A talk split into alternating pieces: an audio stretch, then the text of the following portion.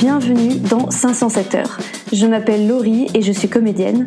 Pendant le confinement, j'ai eu envie de recueillir les témoignages de mes collègues intermittents. Celles et ceux dont vous ne connaissez pas forcément votre travail si vous n'évoluez pas dans le milieu artistique.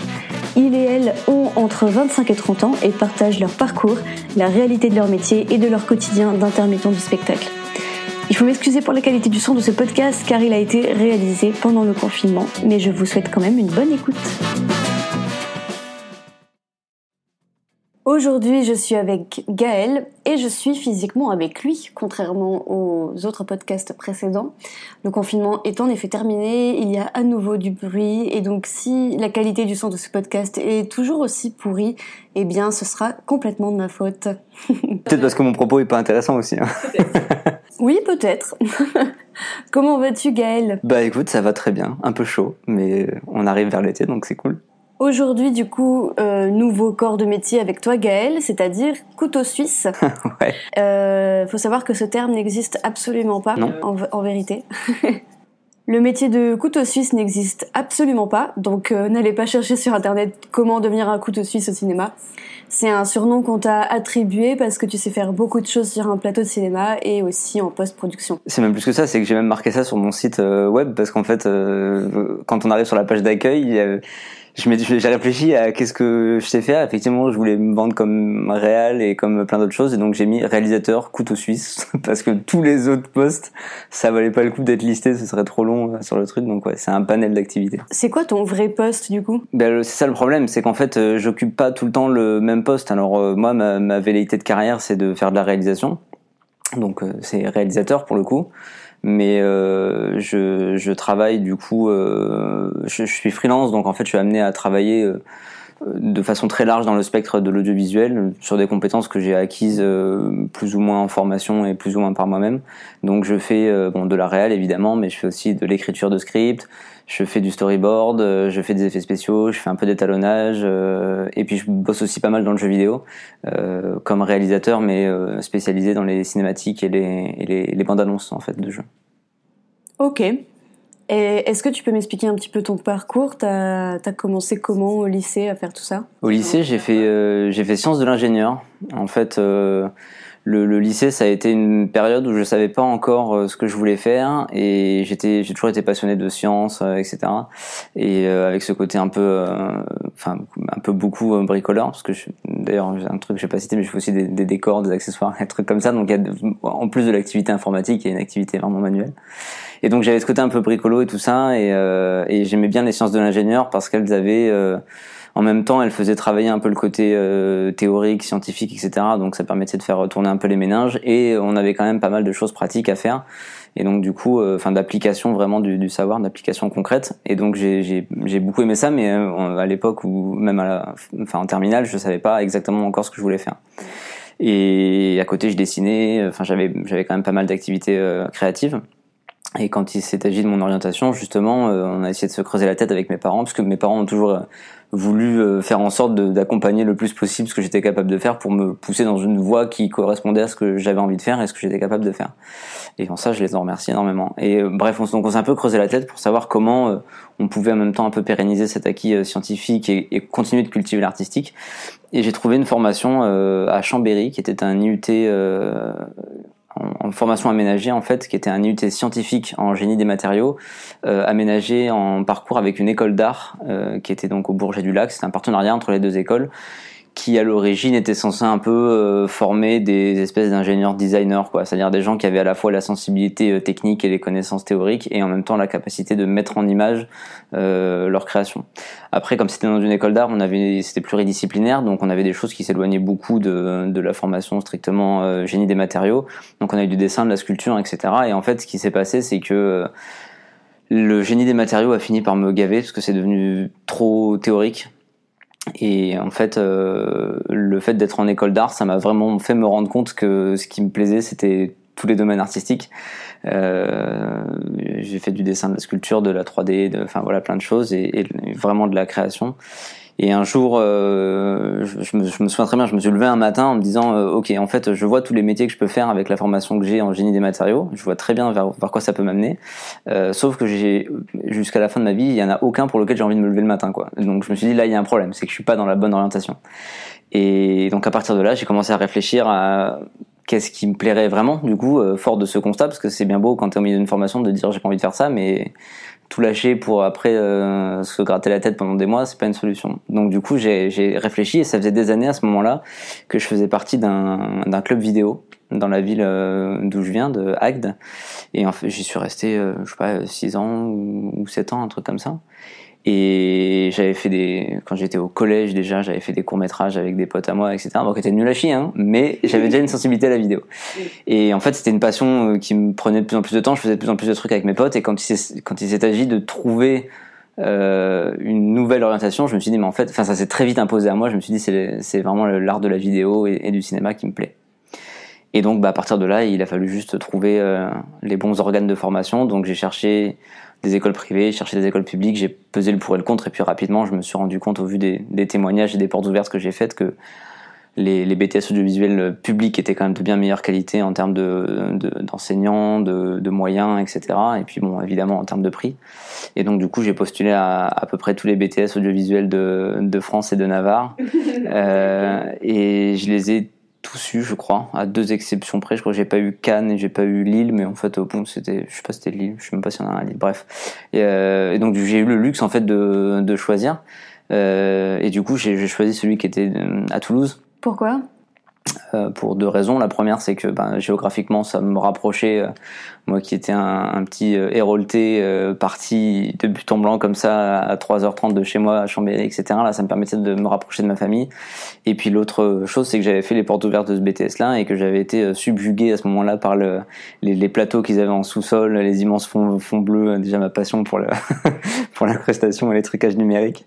Et, et du coup, voilà, je me, quand, en fait, je me souviens vraiment quand je suis allé faire les portes ouvertes de, de, ce BTS, euh, de m'être dit euh, ah ouais, c'est là que j'ai envie d'être en fait. Et donc du coup j'ai intégré le BTS et je me souviens même que dans les dans les premiers mois du BTS vraiment je quand mes parents me demandaient si j'étais content du coup de m'être réorienté je leur disais ouais c'est trop bien mais je culpabilise parce qu'en fait euh, genre j'ai vraiment pas l'impression de travailler quoi et je, je bossais mais c'était tellement un kiff que même les exercices techniques puis en plus les, les, la partie vraiment technique et scientifique qu'on avait c'était que des choses que j'avais déjà vues moi en sciences de l'ingénieur et, et pour beaucoup en IUT donc du coup ça roulait quoi et j'ai vraiment pris mon pied pendant deux ans et j'ai su que j'avais trouvé ma place. Trop bien. Et puis à la suite de ça, donc j'ai fait une licence professionnelle sur un an de concepteur-réalisateur euh, nouveaux médias, donc plus orienté euh, web euh, et fiction, euh, fiction digitale. la formation était plus fiction non linéaire, mais bon, ça m'a pas énormément servi. Mais voilà, en un an. Et le gros avantage de cette licence pro que j'ai fait à, Montpellier, à l'université Paul Valéry, euh, c'est que elle offre, comme c'est une licence professionnelle, elle offre trois mois de stage. Et donc ça m'a permis de faire des stages, une longue période de stage dans mon cursus euh, au sein d'entreprises. De, que j'ai même prolongé après moi pour mon propre plaisir personnel et ma formation. Donc j'ai bossé dans des labos d'étalo, j'ai bossé dans une boîte de drones. Euh, voilà, donc ça m'a permis aussi de, de, goûter à certaines choses. Et puis la formation en elle-même était elle aussi très éclectique. Mmh. Et à l'issue de ça, bah, je, j'ai décidé d'arrêter les formations parce qu'au bout d'un moment, voilà, j'avais envie de, voilà, j'avais envie de passer au concret.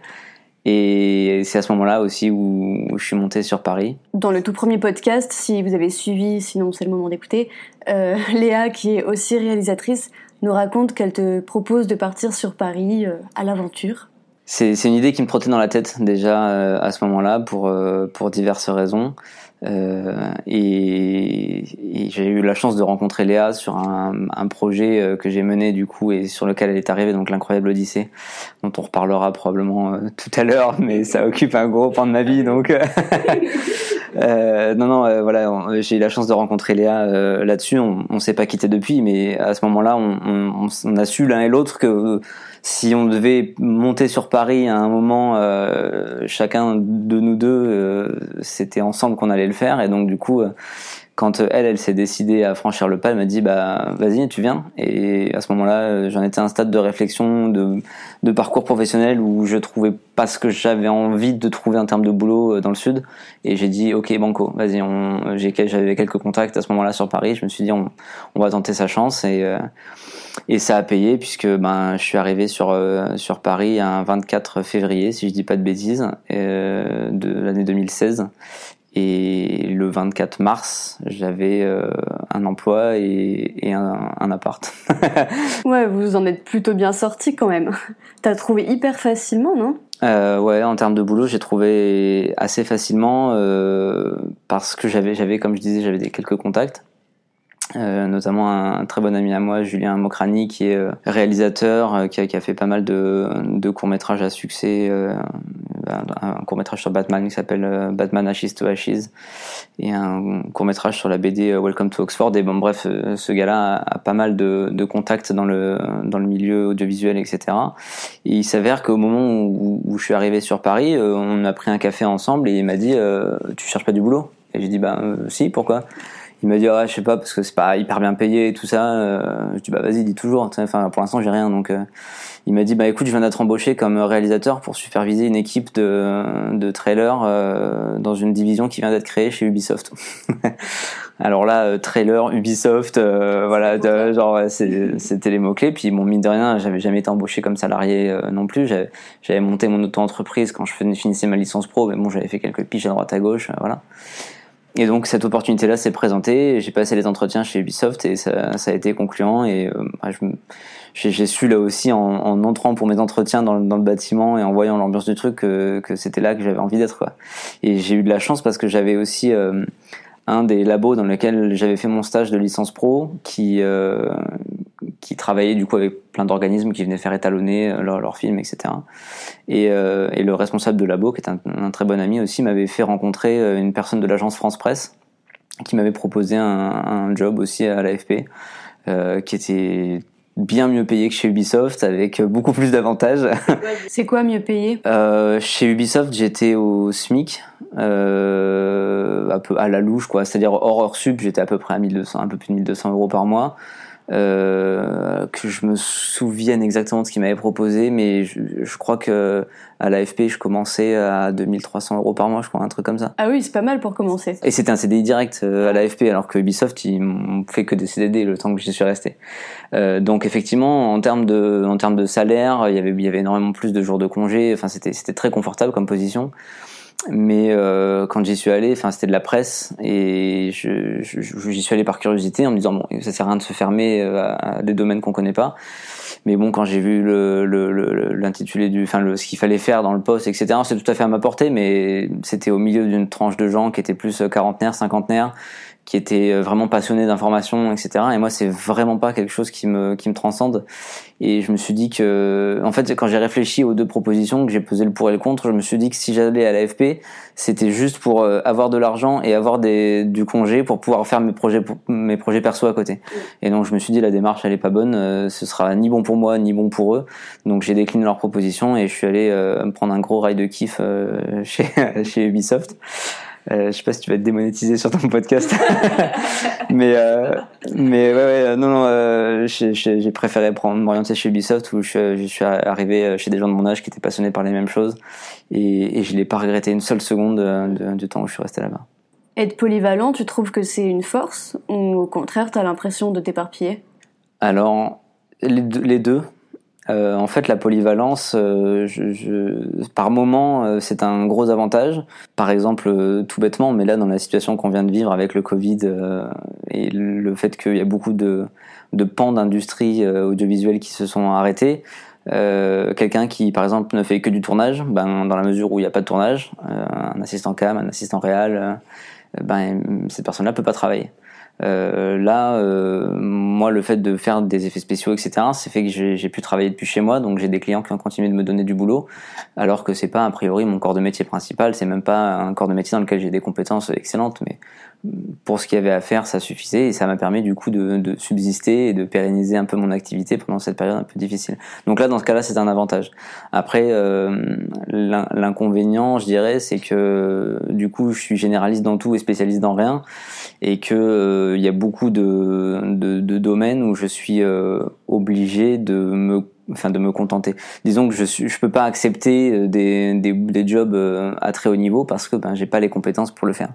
Mais d'un autre côté, c'est pas non plus très frustrant pour moi parce que j'essaie vraiment de de continuer euh, sur ma route dans réalisation et toutes les toutes les, les cartes que j'ai autour en main me servent à, bah, continuer de gagner ma vie en fait tout simplement et, et, à mettre de l'argent de côté pour réinvestir dans mes projets perso.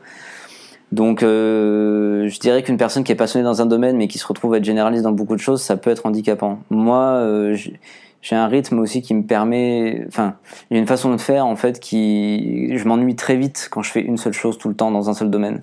Et le fait d'être polyvalent, ça me permet de toucher à tout et de, de jamais m'endormir sur mes lauriers, d'être toujours euh, à avoir envie d'apprendre des nouvelles choses, découvrir des nouvelles technologies, être au courant de ce qui sort. Euh, et donc, je, cet état d'éveil euh, permanent que, qui est aussi scientifique hein, en dehors de le domaine de l'audiovisuel, mais voilà, c'est quelque chose qui m'apporte du plaisir au quotidien et je pense que si je faisais tout le temps la même chose, euh, ça, je deviendrais vite euh, neurasthénique. Surtout quand c'est des jobs où euh, tu peux travailler depuis chez toi et que tu passes ton temps sur un ordinateur. D'accord. Aujourd'hui, ton activité, c'est quoi? Est-ce que tu peux m'expliquer un peu plus en détail? Ce que je fais là, à l'heure actuelle, c'est des effets spéciaux. Mais ce que je faisais la semaine dernière, c'était des bandes annonces de jeux vidéo. Donc je vais te parler un peu des deux activités. Euh, effets spéciaux, bon, je m'avancerai, m'avancerai pas euh, à expliquer euh, tout le, spectre de ce que je fais, mais je, là, en l'occurrence, je travaille sur un documentaire, donc je fais de la, de la retouche. Euh, c'est un documentaire sur une exposition, donc j'enlève des numéros sur des murs. voilà, c'est ce qu'on appelle du, du restore ou du, du cleaning. C'est pas des pas des effets spéciaux de Marvel. Je en 3D. Je fais pas de de grosses explosions. C'est plus de l'invisible, vraiment juste pour enlever des détails qui vont pas, des, des panneaux de sortie sur des portes et des choses comme ça. Donc euh, rien de très glorieux, rien pour lequel euh, mon travail sera porté au pinacle, mais euh, c'est pas c'est pas grave et puis c'est sympathique, ça permet de travailler aussi là en l'occurrence sur des challenges un peu technologiques de très haute résolution, de d'espace colorimétrique, etc. Après ce que je fais dans le jeu vidéo, donc réalisateur cinématique, qu'on appelle donc en anglais cinématique director c'est euh, c'est comme un réalisateur, sauf que on n'a pas de tournage physique en live. Euh, on réalise des bandes annonces de but en blanc euh, pour le jeu avec les images du jeu. Alors ça peut prendre plusieurs formes. Euh, quand j'étais chez Ubisoft, par exemple, on faisait des trailers uniquement dans la version jouable du jeu, c'est-à-dire pas dans le moteur de développement. On avait, on, comme vous pouvez euh, télécharger un jeu sur Steam ou l'acheter sur un, sur un CD sur PS4, enfin, sauf que nous c'était sur ordinateur on lançait le jeu et on avait des outils qui étaient développés euh, dans l'interface du jeu pour nous permettre, euh, ben, c'était un peu des cheat codes quoi. On, avait un contrôle de caméra qui nous permettait de détacher la caméra du personnage et donc du coup de, de se balader dans le dans le monde avec et donc a fortiori de filmer les les autres joueurs parce que c'était un jeu multijoueur. Et puis on avait euh, sur cette euh, sur cette caméra virtuelle la possibilité de régler des paramètres que les joueurs n'ont pas normalement quand ils jouent au jeu. on pouvait régler comme sur une vraie caméra la focale, le diaphragme, la sensibilité, l'exposition, pas mal de paramètres comme ça, le le flou d'arrière-plan, etc. Alors évidemment ça marche pas tout à fait euh, comme une comme une caméra, mais l'idée c'était de reproduire le, même genre de rendu avec à peu près les mêmes appellations. Donc ça c'est une façon de faire. L'idée derrière ça, euh, ce que voulait faire Ubisoft, c'était de montrer vraiment ce qu'allait être l'expérience du jeu. Alors évidemment, j'allais dire on ment toujours. Euh, il y a là c'était pas mentir mais c'était enjoliver la réalité. ah ouais le jeu il est pas si ouf que ça en fait. le jeu est vraiment très beau mais les images qu'on en a faites sont encore plus belles. non non le jeu est vraiment très beau. En fait pour te faire l'historique rapidement c'est que Ubisoft a eu plusieurs euh, plusieurs euh, backslash qui se sont pris avec des jeux notamment euh, avec Watch Dogs le premier du nom où euh, ils ont fait des trailers qui étaient très beaux et quand les gens ont joué au jeu qu'ils ont comparé les environnements du jeu etc euh, en côte à côte avec les trailers ils se sont dit bah ouais il y a moins de personnages il y a y a, les environnements sont, sont pas beaux, les, les, lumières sont pas les mêmes, etc. Et parce que finalement, quand on fait des cinématiques, souvent on est amené à, à booster un peu le truc et, surtout quand on a la main dans la machine, on, a vite tendance à rajouter des choses pour que ce soit plus joli. Et donc, fort de ces espèces de, de, de ils sont fait porter au pilori en fait pour ça en, place publique et donc ils ont décidé de, de, montrer vraiment juste en capturant que des images du jeu ce qu'allait être l'expérience du jeu.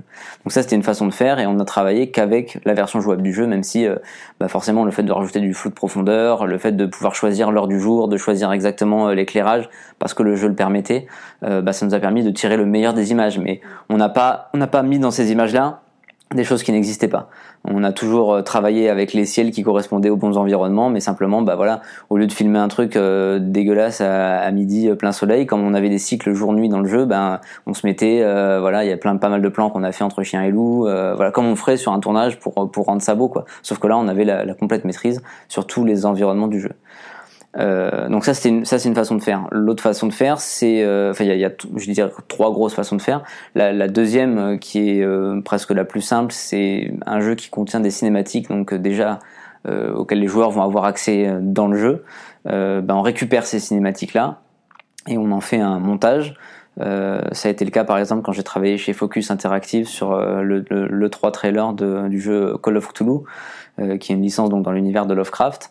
Et euh, on a récupéré pour le pour ce trailer de l'E3, il y a quelques plans qui ont été faits dans le moteur, mais on a récupéré la plupart des cinématiques qui ont été faites dans le moteur. Et ce qu'on a fait là, par contre, c'est que pour le coup, on a on a pimpé un peu les cinématiques, enfin même plutôt pas mal. Et euh, donc j'ai récupéré des plans qui ont déjà été créés, donc qui sont visibles dans le jeu, mais là pour le coup, j'ai rajouté des lumières, j'ai changé des couleurs, j'ai enfin j'ai modifié les arrière-plans euh, pour la bonne et simple raison que en fait quand on quand on fabrique un jeu euh, on est contingenté par des, questions d'optimisation qui font que ben, ça doit tourner sur pas mal de machines avec des configurations différentes.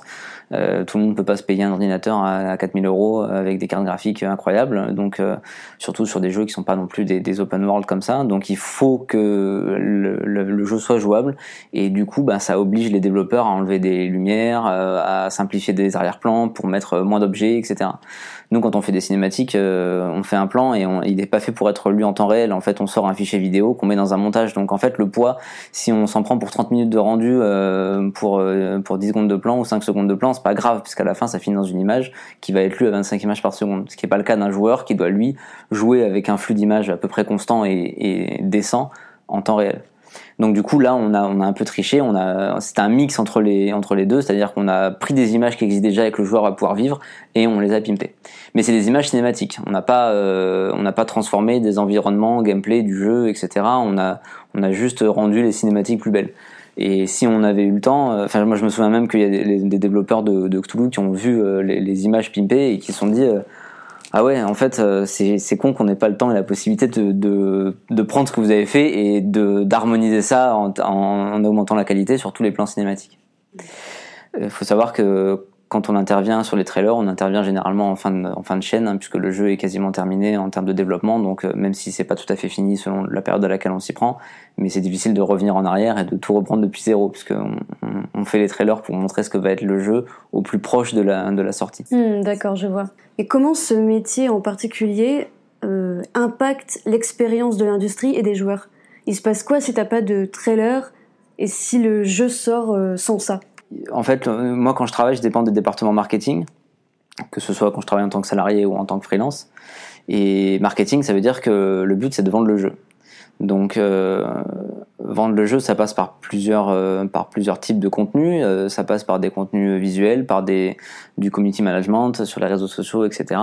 Et des assets figés, donc de la communication graphique ça passe par une multitude de choses, mais voilà, de la communication graphique, de visuel, euh, figé et animé.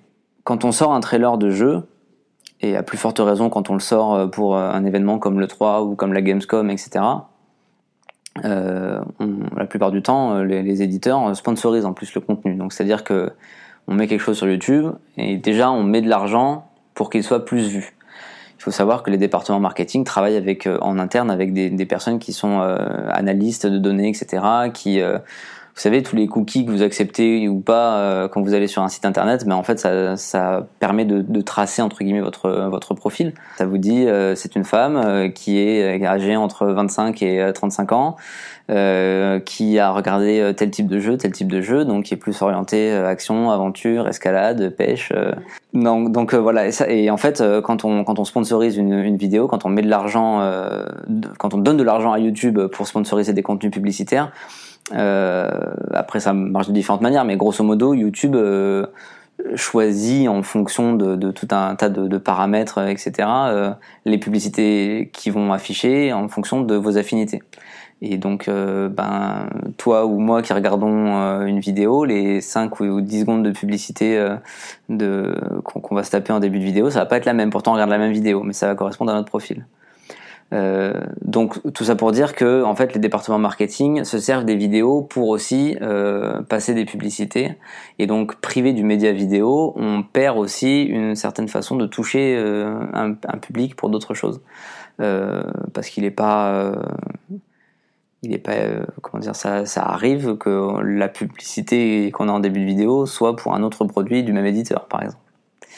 Euh, et il y a autre chose quand on lance un, trailer euh, dans un salon comme ça c'est que fait ça fait une couverture médiatique et que les éditeurs se servent de cette couverture médiatique-là euh, pour être euh, relayés par euh, des partenariats sponsorisés avec des youtubeurs, avec des journalistes, etc.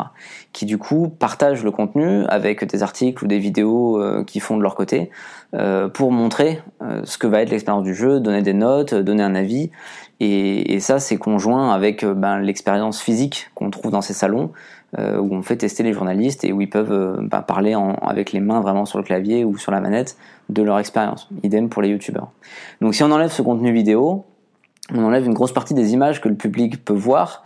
Et la différence entre une image ben, fixe et une image animée, c'est que quand on parle d'un jeu vidéo, l'image animée, on, on, voit de suite euh, comment va réagir la caméra, comment réagissent les ennemis, qu'est-ce qui se passe, comment, à quoi ressemble l'interface, à quoi ressemble l'environnement. Est-ce que parce que moi, ça m'est arrivé plein de fois en faisant des plans. En fait, on travaille sur une image fixe, elle a l'air superbe, et en fait, quand on la met en mouvement, on constate des problèmes techniques, de l'aliasing, des, des trucs qui scintillent, etc. Et ça, le fait de le voir en vidéo, le joueur sait à quoi il va s'attendre, parce que le jeu est. C'est quoi? C'est une façon de le rassurer sur le produit qu'il va acheter? C'est une façon euh, à la fois de le rassurer et puis à la fois de la pâter. Euh, alors après, il y a des gens au contraire que ça dégoûte, qui savent qu'il y avait une, une, très haute opinion d'un jeu euh, et qui se rendent compte qu'en fait, c'est pas aussi ouf que ce qu'ils attendaient. Euh, mais l'idée derrière, c'est effectivement de convaincre que les attentes sont, enfin que le produit final est à la hauteur des, attentes. Donc si on enlève le média vidéo, on enlève un aperçu euh, très fidèle de ce que va être le produit, et donc euh, c'est beaucoup de, forcément beaucoup de pertes qui sont générées, enfin en tout cas beaucoup de manques à gagner que l'éditeur ne va pas pouvoir avoir parce que ben acheter un jeu, alors bon quand on est en magasin c'est peut-être pas forcément aussi euh, c'est pas autant sur le fil du rasoir, mais quand on est sur Steam par exemple ou un truc comme ça, acheter un jeu, c'est un clic ou pas un clic. Donc euh, quand, le, quand la personne est frileuse, qu'elle est sur son interface Steam et qu'il y a 15 jeux qui lui sont proposés, qu'elle hésite à cliquer sur un, et qu'elle se dit bah, non je suis pas sûr et qu'elle clique sur celui d'à côté ben c'est raté alors que si on a réussi à la convaincre avec une vidéo que c'est ce jeu dont elle avait besoin ben le moment de décision il est beaucoup moins important et donc euh, ben, la personne que c'est cliqué, c'est cliqué quoi. Bon après il y a toujours des politiques de remboursement, mais l'idée c'est que la personne elle aille au moins jusqu'aux 15 premières minutes de jeu pour euh, pour arriver à, la pâter quoi. Et du coup j'imagine que le marketing met beaucoup d'argent euh, pour ça. Tu sais à peu près combien ça représente? Alors c'est très variable en fonction euh, en fonction des, des éditeurs. sur Ghost Recon sur Ghost Recon, je, je me souviens plus, mais le, truc c'est qu'au niveau où j'en suis, on n'avait pas trop accès à, ces chiffres-là, enfin voire même pas du tout. Euh, ça se chiffre en, millions d'euros hein, euh, sur, le, sur le budget d'un jeu. Euh, puis c'est pas 2 millions d'euros, quoi, c'est en dizaines de millions d'euros sur la publicité d'un jeu. Donc je saurais pas donner les chiffres exacts sur, sur Ghost Recon, mais c'était ça. Un, crois que c'est un jeu, euh, la, prod du jeu, et, je voudrais pas dire de bêtises, hein, mais je me demande, non, je, vais dire de bêtises, donc je sais pas.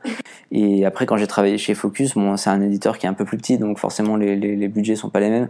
là, pour le coup, chez Focus, j'avais vraiment aucun accès aux, chiffres, mais c'est euh, oui, c'est à chaque fois plusieurs dizaines ou centaines de milliers d'euros. Déjà, il faut savoir que quand on fait un partenariat, ce qu'on appelle donc une OPSP avec un YouTuber, ben c'est de suite, euh, je sais pas, 4, 5, 10 000 euros qui, qui partent selon le YouTuber, selon la, la, teneur de la vidéo, euh, ce qui va être dedans. Enfin, après voilà, on dit pas que l'éditeur a tout le contrôle sur ce que va faire le, le créateur non plus, mais ça représente un, un budget.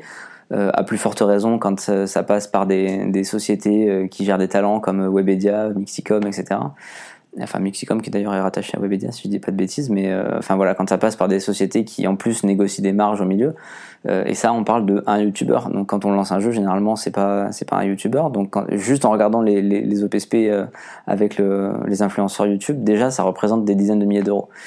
Donc quand on rajoute à ça, ben sponsoriser des vidéos, faire de l'affichage publicitaire dans les métros, dans les trucs comme ça, ça, ça monte très très vite quoi. Oui, j'imagine que les chiffres doivent grimper assez rapidement. Ouais. Mm. Et on dit souvent que les jeux vidéo c'est un univers plutôt masculin. T'en penses quoi? T'as travaillé avec plus d'hommes que de femmes?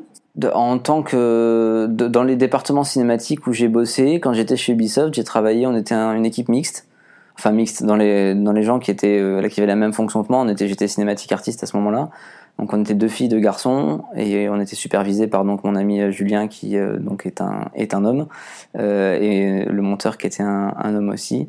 Donc il, avait, il s'est retrouvé à avoir une majorité d'hommes effectivement, mais à la base la volonté d'Ubisoft à ce moment-là c'était de, de créer un binôme de filles de garçons euh, pour trouver une forme d'équilibre. Et le fait est que ça a bien marché, parce qu'on s'est, on s'est très bien entendu, et c'est devenu euh, vraiment une famille sacrée qui a continué de se pérenniser même après, le, après la boîte. Donc euh, finalement, c'est un boulot qui a bien marché. quand j'ai bossé chez, chez Focus, on était une équipe que de mecs dans la partie cinématique en tout cas.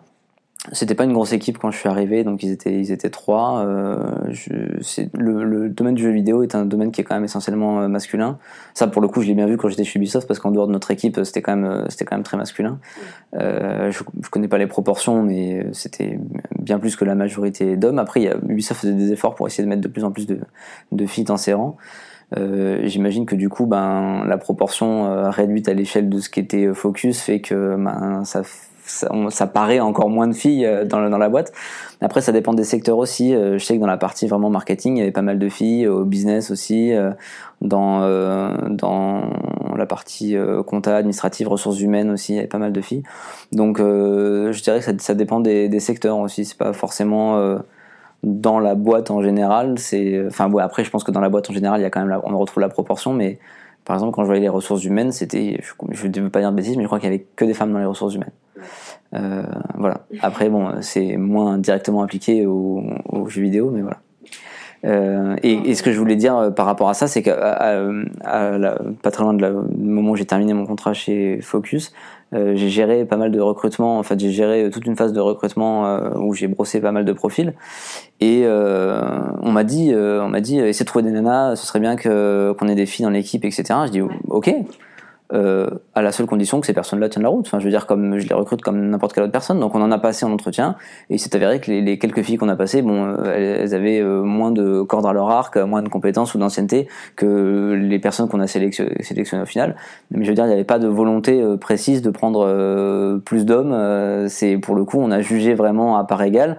J'ai passé, par contre, beaucoup plus de temps à éplucher les CV des filles pour pour voilà pour pas dire que j'avais euh, que je les avais euh, écartés. Donc euh, pour pour être sûr de pouvoir passer des personnes compétentes et de leur donner leur chance et, et du coup j'ai gardé de côté plus de CV de filles mais au final les personnes qu'on a recrutées c'était des hommes voilà comment ça se fait que tu te retrouves qu'avec des CV de femmes qui n'ont pas les compétences nécessaires? Euh, je pense que là, c'est parce que celles qui ont postulé, c'était euh, des personnes qui sortaient d'école euh, ou qui étaient encore en formation. Donc, quand on regarde les les showreels, etc., ben par rapport à d'autres profils qu'on a reçus de gens qui étaient qui avaient déjà un peu plus de bagages dans le milieu, qui avaient donc du coup plus d'expérience, de connaissances de l'univers du jeu vidéo, parce que ça ça arrive aussi. Hein, mais je dis pas que c'est que dans les filles. On a eu beaucoup de mecs comme ça où on a des candidatures de gens ouais qui sont monteurs mais qui montent de l'institutionnel et tout ça et en fait, nous, on attend, on attend une sensibilité à l'univers du jeu, euh, d'avoir un œil de composition graphique et encore plus chez Focus où on brossait un panel de, de types de jeux très différents où ça allait de conduire des tracteurs dans Farming Simulator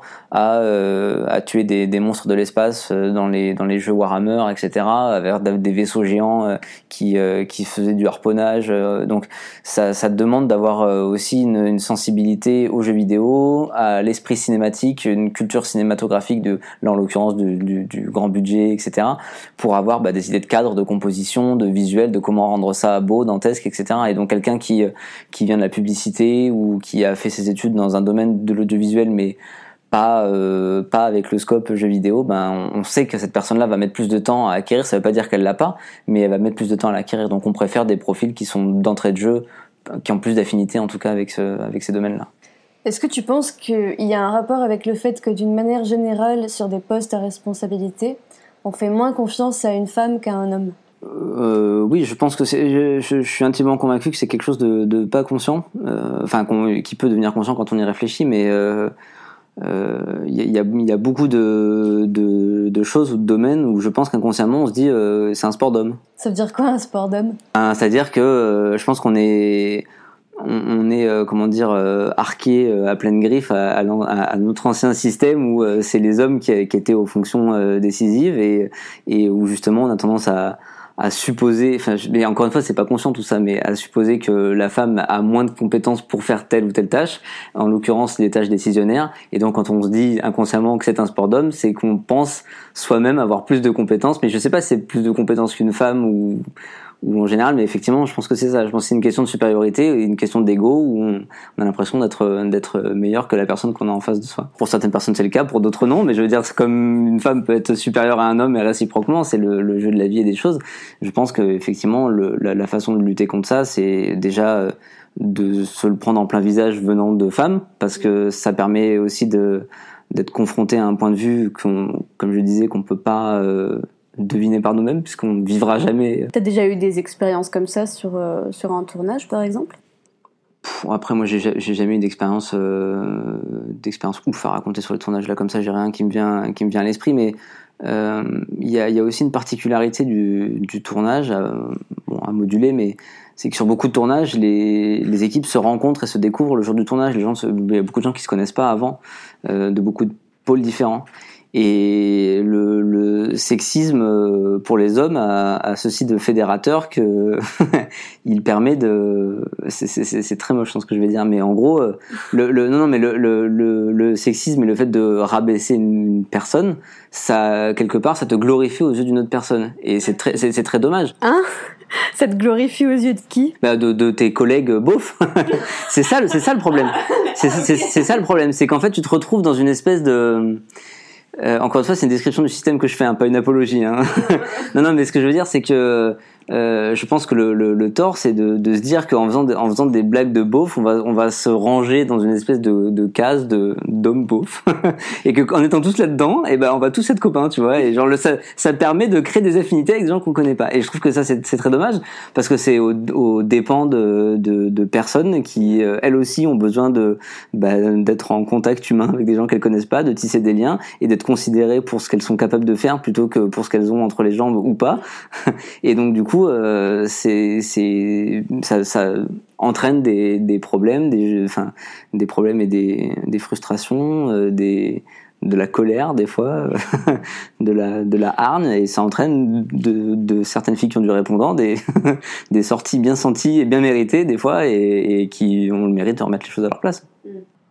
Ouais, il faut que vous réfléchissiez à d'autres blagues du coup, qui soient pas euh, ou sexistes ou autres. faut que je fasse d'autres blagues? Non, non, mais euh, oui, il y a, y a, plein d'autres, il y a plein d'autres façons de, de, de, faire des blagues et de faire de l'humour euh, sur des situations sans que ce soit au détriment d'une personne ou en tout cas euh, pas sur ses capacités à accomplir un travail. Parfois, je trouve que c'est hyper difficile de dire quelque chose. Tu vois, par exemple, ça m'est arrivé euh, l'année dernière sur le tournage d'une série où c'était clairement la fête du sexisme. Hein. J'ai passé une très très bonne journée. Tu vois, j'ai osé rien dire parce que j'avais peur qu'on me rappelle pas après. Et pour te dire, j'ai tellement passé une mauvaise journée que j'ai failli appeler la directrice de casting le soir euh, pour lui dire que je reviendrais pas. Donc finalement, j'ai pris sur moi et j'y suis retournée. Mais tu vois, je trouve que dès qu'on veut dire quelque chose, ça passe mal parce que euh, bah voilà, on passe pour une chieuse, euh, elle est pas drôle, elle a ses règles, etc., etc. Par contre, si c'est un homme qui dit tout de suite qu'il est pas d'accord avec des remarques ou quoi que ce soit, bah ça passe mieux et on lui dit euh, ah euh, bah, euh, d'accord, désolé. Oui, c'est vrai parce que parce a cette idée complètement parodique et sarcastique de la femme casse-couille après, dans l'autre sens, moi, ça m'est arrivé plusieurs fois d'être face à des mecs qui faisaient des esclandres pour d'autres choses on les a beaucoup plus vite considérés comme des casse-couilles qu'on rappellerait pas, plutôt que la femme qui se plaignait à juste titre d'être traitée de façon sexiste. Euh, après, il y a aussi une dose de rapport humain euh, quand on est un homme, mais à plus forte raison quand on est une femme confrontée à ce genre de problème. Et euh, je, pense que la façon de le dire influence aussi sur la façon dont ça va être perçu si c'est si c'est dit avec euh, avec colère, ce sera forcément moins bien perçu que si c'est un tacle avec le sourire. mais je, sais là parce que ça concerne une question de sexisme, mais euh, avec un mec pour d'autres raisons ça, se passe à peu près de la même manière. Hein. Quelqu'un qui va qui va taper une crise, bah, même à, forte, à forte raison, mais qui va le dire méchamment, il sera de toute façon beaucoup moins entendu et, et respecté. Après, le, le problème avec le, sexisme, c'est que les personnes qui le font subir aux femmes sont confortés euh, consciemment ou inconsciemment dans leur idée que la femme est une, une personne inférieure et casse-couille. Et donc, euh, quand tu vas leur faire remarquer, que ce soit gentil ou pas gentil, ça fait que les conforter dans l'idée que t'es une casse-couille. Qu'en fait, c'est comme la théorie du complot, ça s'auto-nourrit euh, de son propre, enfin, tu vois, de, de, sa propre consistance, quoi. Toi, tu travailles beaucoup avec Léa, celle avec qui tu es partie sur Paris et qui racontait son métier d'assistante réelle dans le tout premier podcast. Comment ça se passe entre vous? Est-ce que vous avez ce genre de problème? Comment vous avez réussi à, construire une relation de travail euh, aussi solide? Moi, j'ai toujours considéré Léa euh, un peu comme mon égal sur le tournage, à ceci près que bah, quand c'est mon film, c'est pas vraiment elle qui donne la direction aux acteurs, sauf quand je lui laisse le plateau et je lui fais une confiance totale.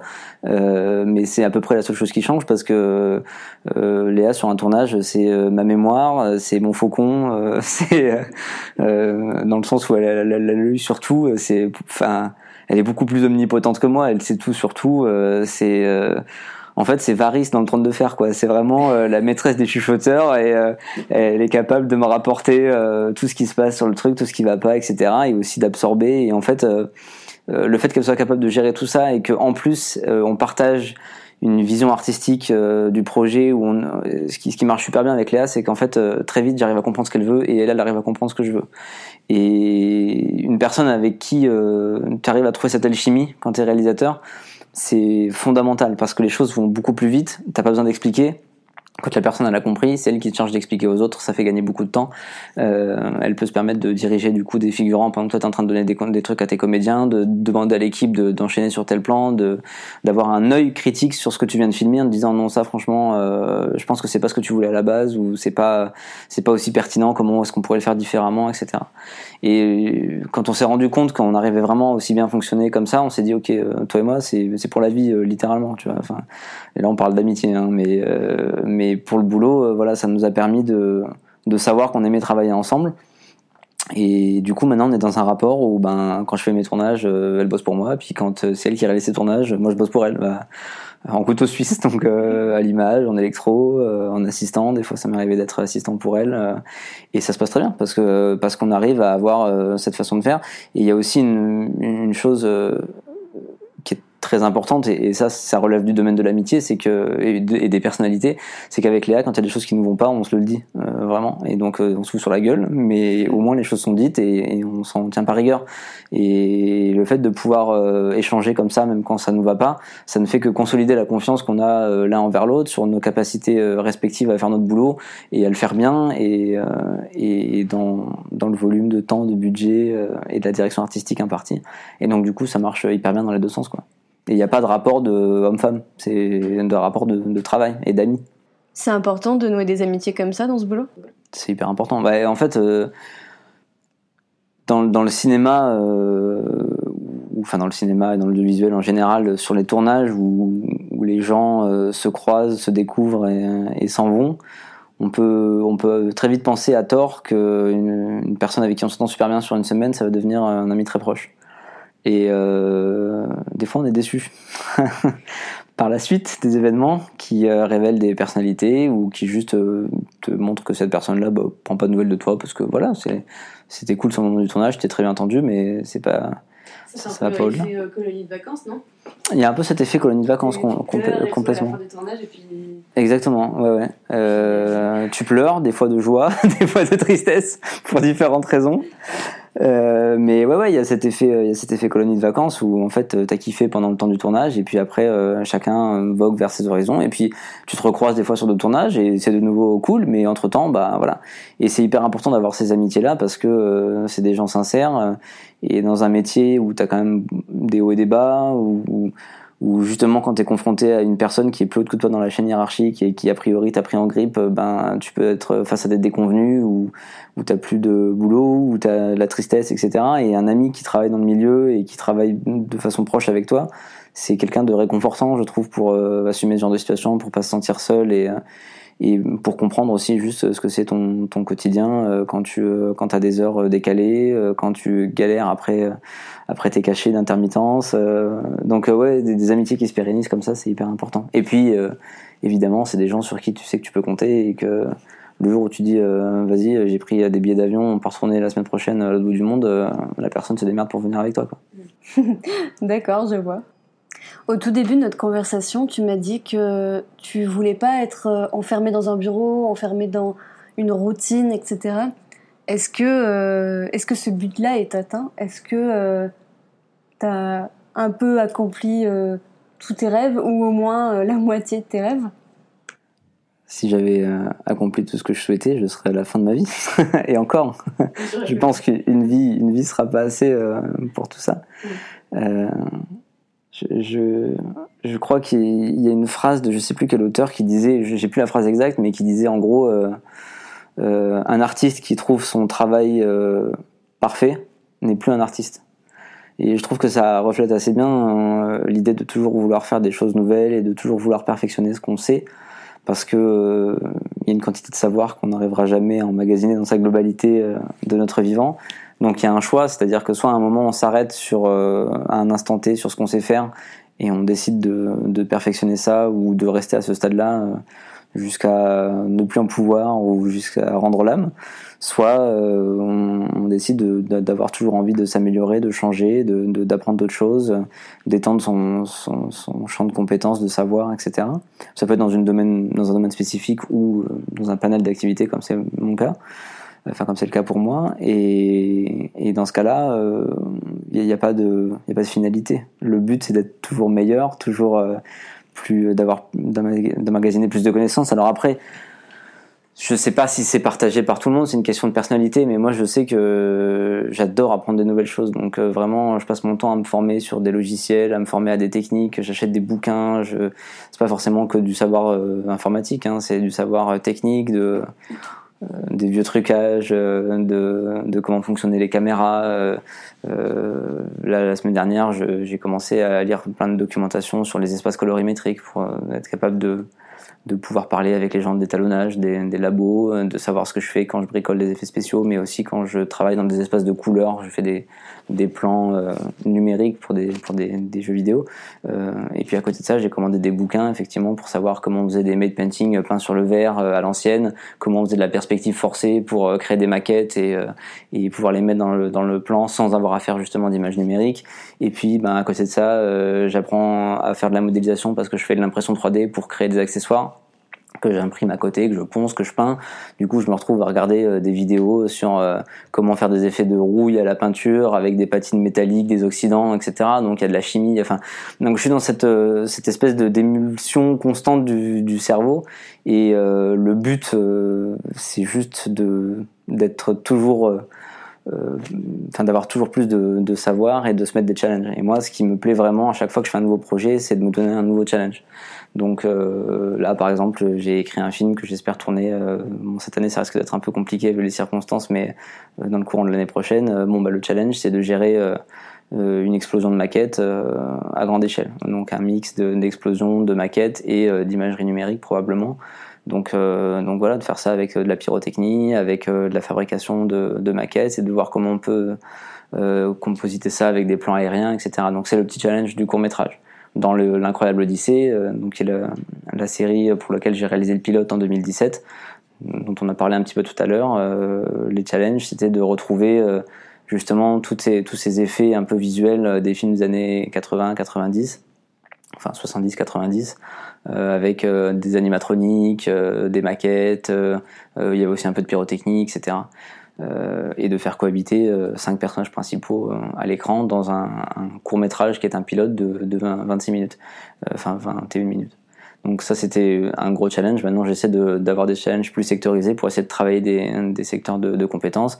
L'autre film que j'ai écrit à côté et que je tournerai peut-être l'année prochaine ou dans deux ans, le challenge ce sera d'essayer la pellicule. Donc voilà, le, mon, but maintenant, c'est de parfaire euh, mes compétences dans ce que je sais et de, m'ouvrir à d'autres champs de compétences pour, euh, pour savoir que je suis pas limité quand j'ai un projet en tête euh, par le, le, côté technique et de savoir aussi comment je peux arriver à convaincre les producteurs de financer certaines idées qui paraissent dantesques alors qu'en fait elles peuvent être réalisées à moindre budget en, en regorgeant de malice et en utilisant ce qu'on appelle dans le milieu la magie du cinéma. Il y a six ans, tu as créé une série avec ton frère qui s'appelle L'incroyable Odyssée. Euh, ça représente beaucoup de travail, beaucoup d'argent, beaucoup euh, de temps. Euh, je mettrai le lien vers l'incroyable Odyssée en barre d'infos si vous souhaitez regarder un peu ce que c'est. et je commence à comprendre que tu as vraiment mis ton univers, toutes tes compétences, tout ce qui te passionne, tout ton côté justement couteau suisse dans cette série. Il faut savoir que le projet de l'incroyable Odyssée, au moment où il est né, donc dans le courant, enfin la fin de l'année 2013, euh, j'étais en licence professionnelle à ce moment-là. Je, je, terminais ma licence pro en 2014 et euh, je ne savais pas trop comment ça allait se passer derrière pour moi pour mon entrée dans le milieu professionnel. Et l'incroyable Odyssée est né d'une idée donc euh, voilà qu'on a eu avec avec mon frère Axel. Et en fait, je me suis dit à ce moment-là, euh, donc l'idée elle est venue d'elle-même de ce, ces personnages, de cet univers un peu délirant. Et dans l'idée, il y avait déjà, mais inconsciemment, un mélange de plein de choses, de plein d'univers et d'affinités que j'avais. Et quand j'ai commencé à y réfléchir, à creuser, etc., je me suis dit, ok, en fait, euh, ça, ça a le potentiel de quelque chose de, de très ambitieux. Donc, euh, donc, je vais essayer de faire en sorte que ce soit euh, ma bande démo, entre guillemets, que ce soit la démo de ce que je sais faire. Et donc, euh, en respectant évidemment la cohérence de, l'univers, bien qu'on le construise de toutes pièces, euh, j'ai décidé d'essayer d'y mettre le plus de mes connaissances euh, possible et le plus de challenge de choses que j'avais envie de faire, de voir si j'arrivais à le faire. C'est pour ça qu'en 2015, euh, on n'a pas commencé par tourner un pilote, on a commencé par créer des, des teasers, qui étaient des espèces de micro-épisodes qui faisaient entre, entre 2 et 8 minutes et qui ont été un laboratoire d'expérience pour moi où j'ai pu tester des formats, j'ai pu tester des montages, j'ai pu tester des effets spéciaux, j'ai pu tester après des, trucs techniques. Hein. J'ai testé des lentilles, des objectifs, j'ai testé l'anamorphique, euh, j'ai testé des caméras, euh, voilà.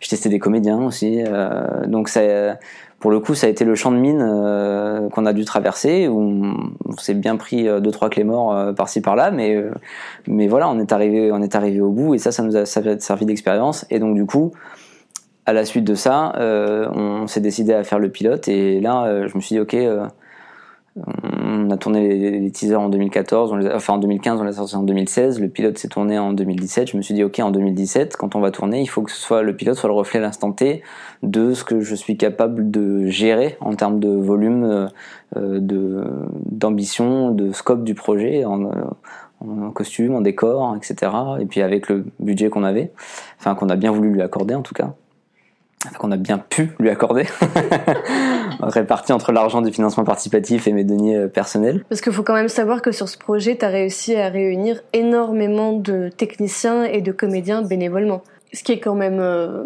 fou. Je sais plus exactement euh, combien combien t'as réuni de personnes. Euh, sur, je crois que sur le plateau on était on était une trentaine, quelque chose comme ça, si je dis pas de bêtises. En technicien, ouais, ouais hors comédien, donc avec les comédiens on devait monter à 40, je pense, puis avec les figurants, n'en parlons pas. Mais et le projet dans sa globalité depuis depuis le début a, a grosso modo réuni un peu plus d'une cinquantaine de techniciens, de 150 techniciens, quelque chose comme ça. Donc éparpillés à travers le, la France entière, des fois vers le monde entier parce qu'on a des Américains qui ont travaillé sur le projet, euh, des Belges, euh, des, Anglais. Euh, voilà. Comment ça se fait que les gens ils t'ont suivi autant Comment ça se fait qu'ils t'ont fait confiance sur ce projet bah, nous, on a la chance sur l'incroyable Odyssée. Enfin, je sais pas si c'est une chance, mais en tout cas, on a le parti pris dès le départ, c'est de faire un projet qui était un peu atypique, qui qui croise plein d'univers visuels, cinématographiques, littéraires, etc. Et donc, du coup qu'on retrouve pas souvent dans la production audiovisuelle française. Euh, L'avantage de ça, c'est que du coup ça permet à des gens qui euh, apprécient ce genre d'univers, euh, qui ont les compétences pour les mettre en image, mais qui n'ont pas forcément la possibilité au quotidien dans leur métier respectif de le faire, on leur permet d'avoir un petit peu un, endroit où catalyser, enfin exorciser des fois certaines envies qu'ils ont. Et donc du coup, je pense que c'est ça qui arrive à rallier aussi les personnes à l'incroyable Odyssée. Ils voient que c'est quelque chose qui a de l'ambition enfin une personne en attirant une autre. moi, enfin, je vois là dans les dernières personnes qu'on a recrutées, par exemple, ils ont vu déjà ce qui avait été fait avant sur le projet, l'univers leur plaît, ce qui est possible de faire leur plaît, le travail qu'on leur demande de faire euh, les intéresse parce que c'est souvent des choses qu'ils ont pas faites et qu'ils aiment sur lesquelles ils aimeraient bien s'essayer et le fait de voir ce qui a été fait dans les autres domaines et de voir que tout ça va s'assembler ça crée une espèce d'émulsion collective qui les incite encore plus à, à venir poser leur petite pierre sur sur cet édifice-là. Donc c'est c'est satisfaisant déjà en tant que réalisateur de voir que bon chacun s'approprie un peu ce projet-là et puis c'est d'autant plus satisfaisant de voir que ça permet aux gens de venir s'agréger autour de ça et de constituer une équipe toujours plus grosse avec toujours plus de, de compétences et où chacun aussi essaie de se mettre ses propres challenges. Je vois par exemple Là, on est en train en ce moment de travailler sur le son et la musique. Euh, bon, bah, quand on avait fait les réunions avec euh, avec l'équipe son, euh, c'est le, les ingé son et le mixeur qui m'ont proposé euh, de le faire en 5 points, par exemple. ce qui est, c'est-à-dire d'habitude, on a l'habitude de travailler pour des productions comme ça, autofinancées, etc., en, stéréo, en son stéréo, donc c'est-à-dire avec un canal gauche-droite. Le, le 5 points, c'est une technique de mixage qui permet de répartir sur du coup six enceintes. Euh, donc de spatialiser beaucoup mieux le son et qui est beaucoup plus adapté à la projection euh, en salle, etc. Bon, même s'il existe chez les particuliers des systèmes de, de son euh, surround 5.1, etc. Mais c'est, quelque chose qui permet d'avoir un, comment dire, une présence sonore qui de suite donne une gueule plus cinématographique à, à l'ambiance audio d'un film. Euh, ça c'est un des éléments. mais là par exemple avant-hier j'ai fait une réunion avec l'équipe musique. Bon ben on va on essaie de travailler de manière à ce que euh, on puisse enregistrer euh, au moins une bonne partie de la bande originale du pilote euh, par un orchestre symphonique. Donc et ça c'est souvent des propositions qui viennent des équipes en elles-mêmes parce que les gens les gens voient l'ampleur du projet et ils essaient de trouver comment dans leur domaine ils pourraient ils pourraient pousser ça encore pour être à la hauteur des autres domaines. Donc il y a, cette espèce de tout le monde se met des petits challenges et du coup ça, pousse le projet vers le haut forcément. Vous venez d'écouter la première partie du podcast sur Gaël et son métier de couteau suisse qui n'existe pas. Dans la deuxième partie qui sort la semaine prochaine, vous pourrez écouter quelles étaient les ambitions derrière l'incroyable lycée. Et puis, la conversation dérive sur le monde des intermittents et le plaisir d'être un artiste. On évoquera aussi les harcèlements que peuvent subir les actrices pendant un casting ou un tournage. Et enfin, Gaëlle vous donnera aussi ses modestes conseils pour survivre dans ce milieu. Merci d'avoir écouté 507 heures. Vous pouvez retrouver les informations évoquées dans ce podcast en barre d'infos. N'hésitez pas à nous faire des retours si vous le souhaitez. 507 heures revient toutes les semaines avec un métier et un intermittent différent. À bientôt!